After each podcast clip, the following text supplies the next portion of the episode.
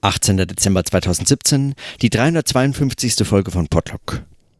Eigentlich hatte ich heute mehr zu sagen, aber ich habe keine Zeit. Zwischen zwei, drei äh, Vorbereitungsfragen und dann äh, noch die ZJR-Konferenz jetzt zum Abschluss. Das ist jetzt irgendwie auch so langsam klingt das so aus und die, äh, die Arbeiten im Herausgeberteam sind übergeben an das nächste, an die nächste Generation und so äh, die letzte Konferenz und dann äh, will einfach noch mehr vorbereitet werden. Deswegen muss ich mich äh, heute kurz fassen. Aber mir kam heute eines noch einmal, äh, also zwei, zwei Überlegungen. Zum einen habe ich auf dem Nachhauseweg heute die sechste Vorlesung von Stefan Poromkas äh, Lebenskunst, Leben, Kunst, Lebenskunst nachgehört. Also die, äh, die Nachbesprechung der Vorlesung. Die Vorlesung selber findet sich ja nicht online. Und äh, da ging es heute um äh, Selbstporträts und äh, die Praxis des sich selbst Entwerfens und im Entwurf selbst im Entwurf sich wieder sagen im Entwerfen zu entwerfen. Der Entwurf spiegelt zurück und so. Und ich dachte ja nur, das ist doch eigentlich eine verrückte äh, ein äh, verrücktes Wiederauftreten dieses Themas von gestern, eben dieser Kritik an dem, äh, an dieser Nabelschau, an diesem, an dieser Konzentration auf das eigene, äh, das je meine Leben, meine Zeit und meine Welt, in der ich dann die ganze Welt in ihrer ganzen Geschichtlichkeit zu erkennen vermeine. Also, also das schien mir nochmal äh, bezeichnend. Und dann, und ich weiß nicht mehr, ob ich das noch hinkriege, weil meine Überlegungen, glaube ich, müsste ich wie folgt sagen. Äh, in dieser Kritik des Übungsbegriffs, also ich habe ich erinnere mich, dass ich darüber gesprochen habe, dass mir eigentlich dieser Begriff des Versuchs oder des Experiments näher liegt als der der Übung. Denn in der Übung wird sozusagen, ähm, ich glaube, das ist von äh, Sloterdijk zitiert, etwas erhalten oder verbessert. Und dieser Verbesserungsvorstellung, die halte ich für extrem problematisch, ähnlich problematisch wie die Überlegung von Fortschritt oder so etwas in der Art. Und gestern habe ich darüber hm, gesprochen, dass es, dass es wohl ein, ein Glattschleifen ist, das eben so Widerständigkeiten eigentlich eher unsichtbar macht, als dass es damit arbeiten lässt. Also dass eine Übung in dem Sinne eigentlich gar nicht das Ziel eines solchen sprechenden Denkens sein kann, auch wenn es vielleicht praktisch ganz sicher eine Übung ist oder eine Übungsform.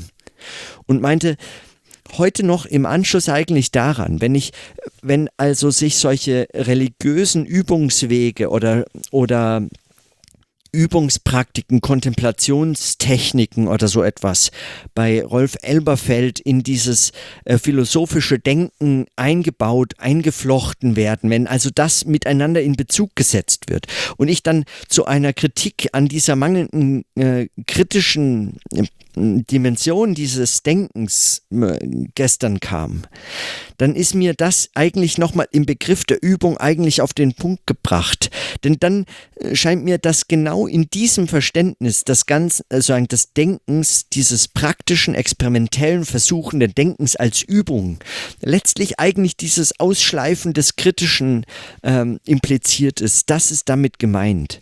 Also wenn Übung sich letztlich als ein als ein ähm, solche Widerständig, äh, Widerständigkeiten oder äh, Widersprüchlichkeiten im Denken und Sprechen und Schreiben, im Versuchen, im, selbst im praktischen Vollzug und in diesen Vermittlungsverhältnissen, also zwischen Leben, Arbeiten und Denken, Sprechen, Schreiben, ästhetischer Praxis im weiteren Sinne und so fort.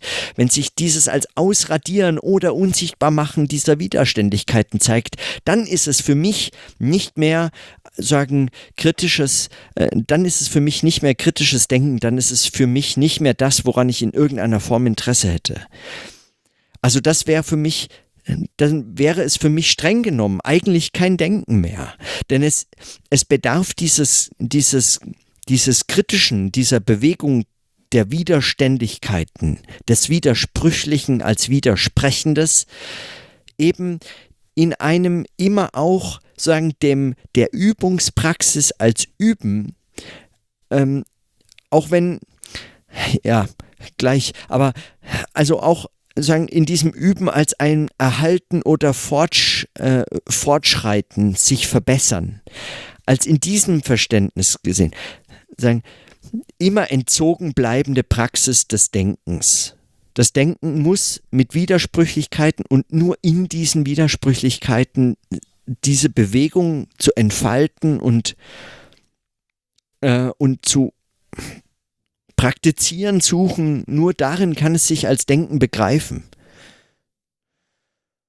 Ich weiß nicht, ob das, ja, also ob das den Punkt eigentlich schon hinreichend klar macht, aber ich dachte, das, äh, das wäre nochmal wichtig.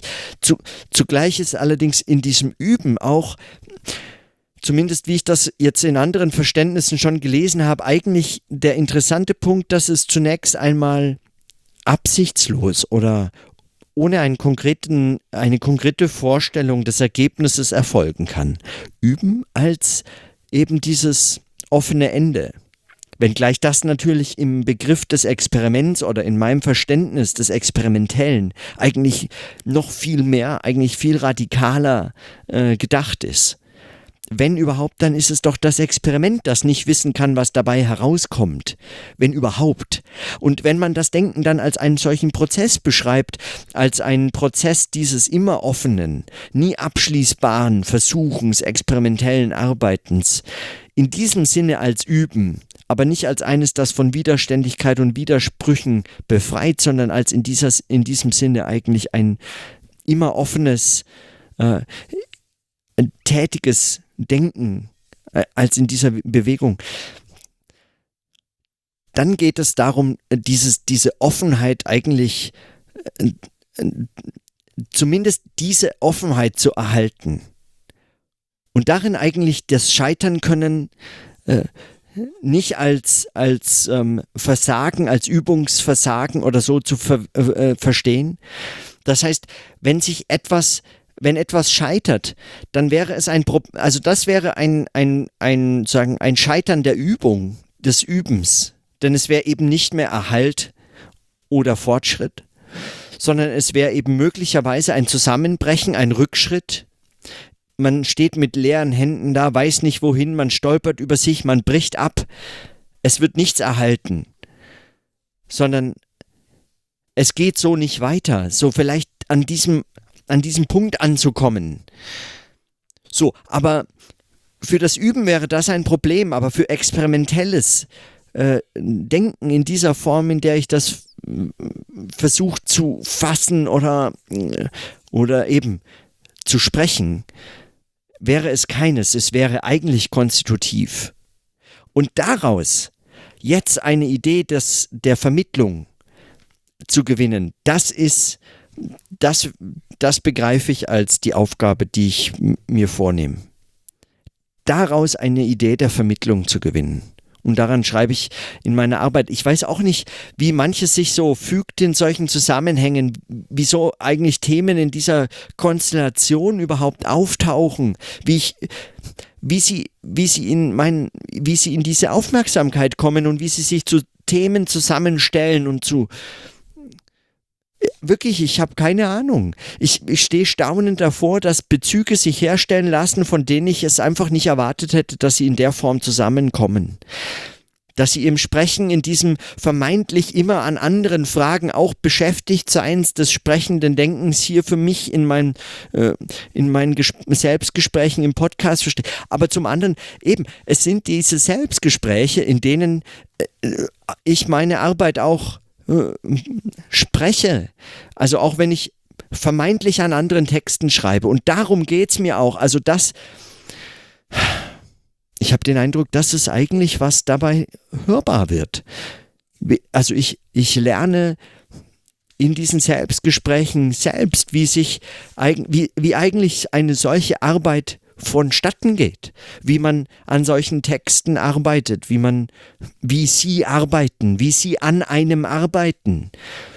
Stefan Poromka hat das auch immer wieder betont, eigentlich diese Skizze, der Entwurf, äh, diese, dieses, dieses Essayistische, äh, das entwirft einen selbst, indem man es entwirft und so. Und auch wenn ich mit Skizze und Entwurf äh, wenig äh, anfangen kann oder weniger anfangen kann, wie ich das auch schon vor, ich glaube, ein, zwei Wochen oder so äh, kurz angesprochen hatte, weil es eben dieses, dieses Scheitern könnens äh, nochmal anders fasst oder, oder, oder weniger stark macht, mir deshalb das Versuchen und der Experiment, das Experiment eigentlich da als Begrifflichkeiten irgendwie besser passen scheinen. Aber auch nichtsdestotrotz, das ist eigentlich, das ist eigentlich, was ich, was ich lerne oder meine zu lernen in diesen Gesprächen, besonders in den letzten Monaten. So, ich habe den, wie den Eindruck, dass das steigert sich eigentlich und ich habe fast Angst aufzuhören.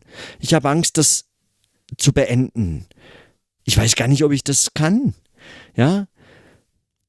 Vor allem, wenn ich habe, wenn man, wenn man dann hört und auch im Sprechen so erfährt, wie sich das eigentlich fügt, wie etwas, was ich vielleicht einfach nie gesehen, nie gehört hätte, wenn ich es nicht aussprechen hätte müssen, wenn ich darüber nicht eigentlich in diese Form des Austausches mit mir selber treten könnte, wenn ich nicht in dieses Gespräch eintreten kann, wenn ich es nicht als, als Gespräch praktiziere.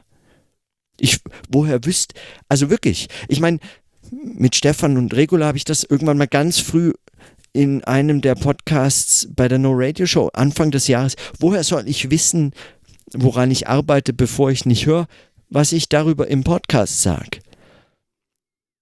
Und so scheint mir auch dieses Unhörbare, dieses Dazwischen, diese, diese Vermittlungsprozesse zwischen Leben, Arbeiten und Denken, das eigentlich hörbar zu machen, im Gespräch zu halten. Darum ging es mir geht's mir? Hm. Wird's mir darum gehen? Wer weiß. In diesem Sinne auf jeden Fall erstmal bis morgen.